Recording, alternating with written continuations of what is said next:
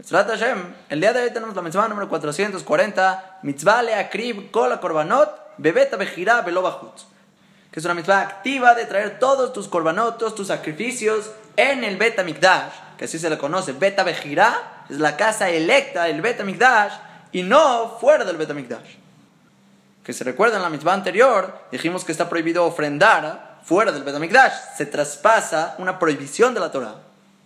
Y la mitzvah del día de hoy es la misma idea, pero en una acción activa. Dice el pasuk en Devarim Yudbet Yudaled, que que tiene que ser tus korbanot únicamente en el lugar donde escogió Boreolam, que es el Bet Mikdash. Y aunque va a Bonoteno a Rabim por nuestros pecados, hoy en día no tenemos Bet Mikdash y no aplicaría esta mitzvah de traer activamente tu corbán en el Bet Mikdash, si es que la persona llegó a hacer un corbán fuera del Betamikdash, como explicamos en la misma anterior, entonces no solo que estarías traspasando la prohibición de ayer, que sería traer korbanot fuera del Betamikdash, y también la prohibición de degollar los korbanot fuera del Betamikdash, también estás anulando la mitzvah activa de traer los korbanot en el Betamikdash, que eso aplicaría incluso hoy en día.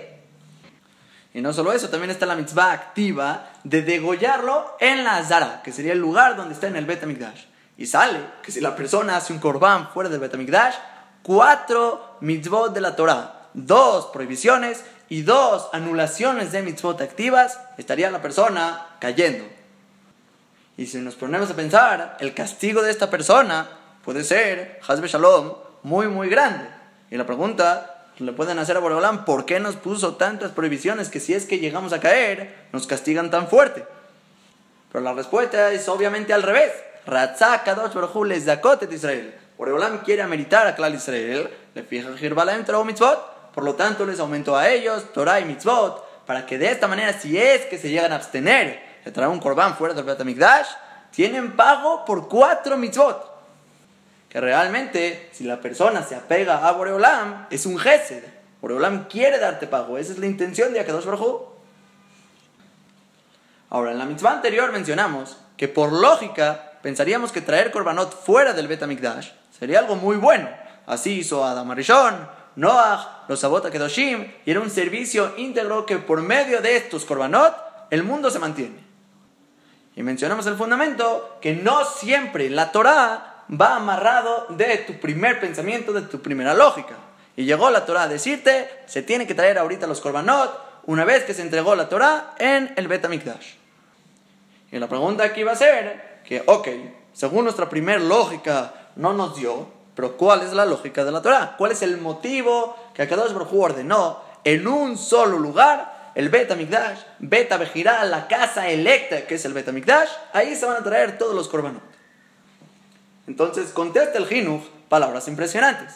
Siendo un lugar unificado en el mundo para korbanot, y hay una atmadá, hay una constancia en el Beta Mikdash, para ir a buscar a Kadosh Baruj para santificar ese lugar y que repose ahí la Shekhinah de Kadosh Baruj la voluntad de Borolam y toda la bendición del mundo esté dependiente de este lugar, dice el Jinuj que eso va a provocar que los corazones de la gente tengan miedo, o sea, un miedo bueno de ir a Chamaim, y se ablanden los corazones al recordar a Boreolam viendo una casa tan impresionante, con tanto honor, con toda la braja del mundo dependiente de ella.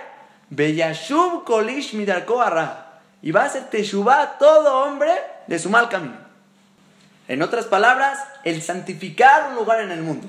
Que todo el servicio a Borolam sea ahí. Y toda la braja del mundo depende de eso. Y toda la gente que se conecta y busca a Kadosh Baruj va a ese lugar, va a haber tanto Kabot Shamaim, tanto honor y reverencia por Boreolam en ese lugar, que de inmediato toda gente que vaya, te suba. Te suba.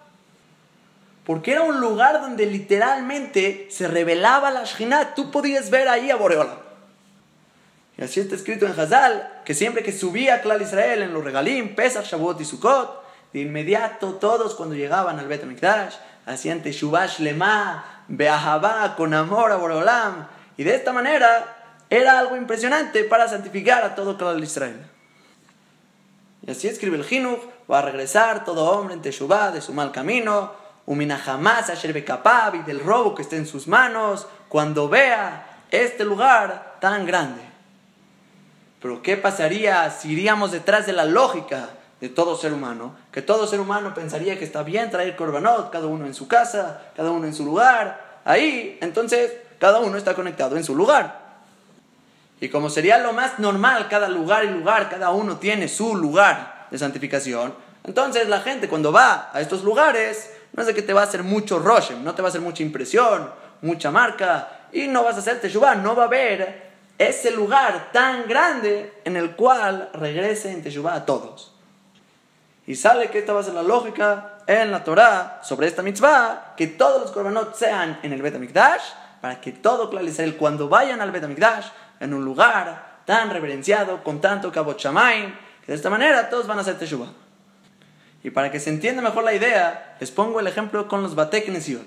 Batek Nesiot, Baruch Hashem, que es algo bueno, tenemos en todos lados, en todos lados en la ciudad hay Batek Nesiot.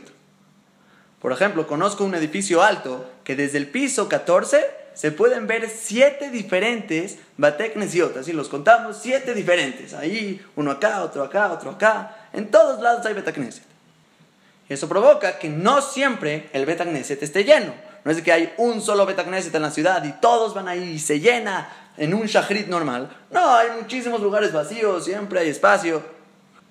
Entonces una persona se acostumbra, normal, una tefilá normal, y no está lleno el lugar.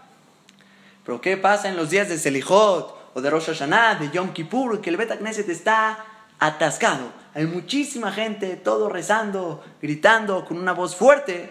Como hay tanto que Bochamagim le da y torerú, despierta a la persona a hacer mucho más teshuvah, a que sus tefilot sean mucho mejores, a concentrarse más. Y es el mismo yesod, es el mismo fundamento que cuando hay mucha gente en cierto lugar y se apoyan unos a los otros y todo el servicio de Borolam está en ese lugar concentrado, eso provoca en la gente un impacto mucho más fuerte en el que puedan hacer teshuvah.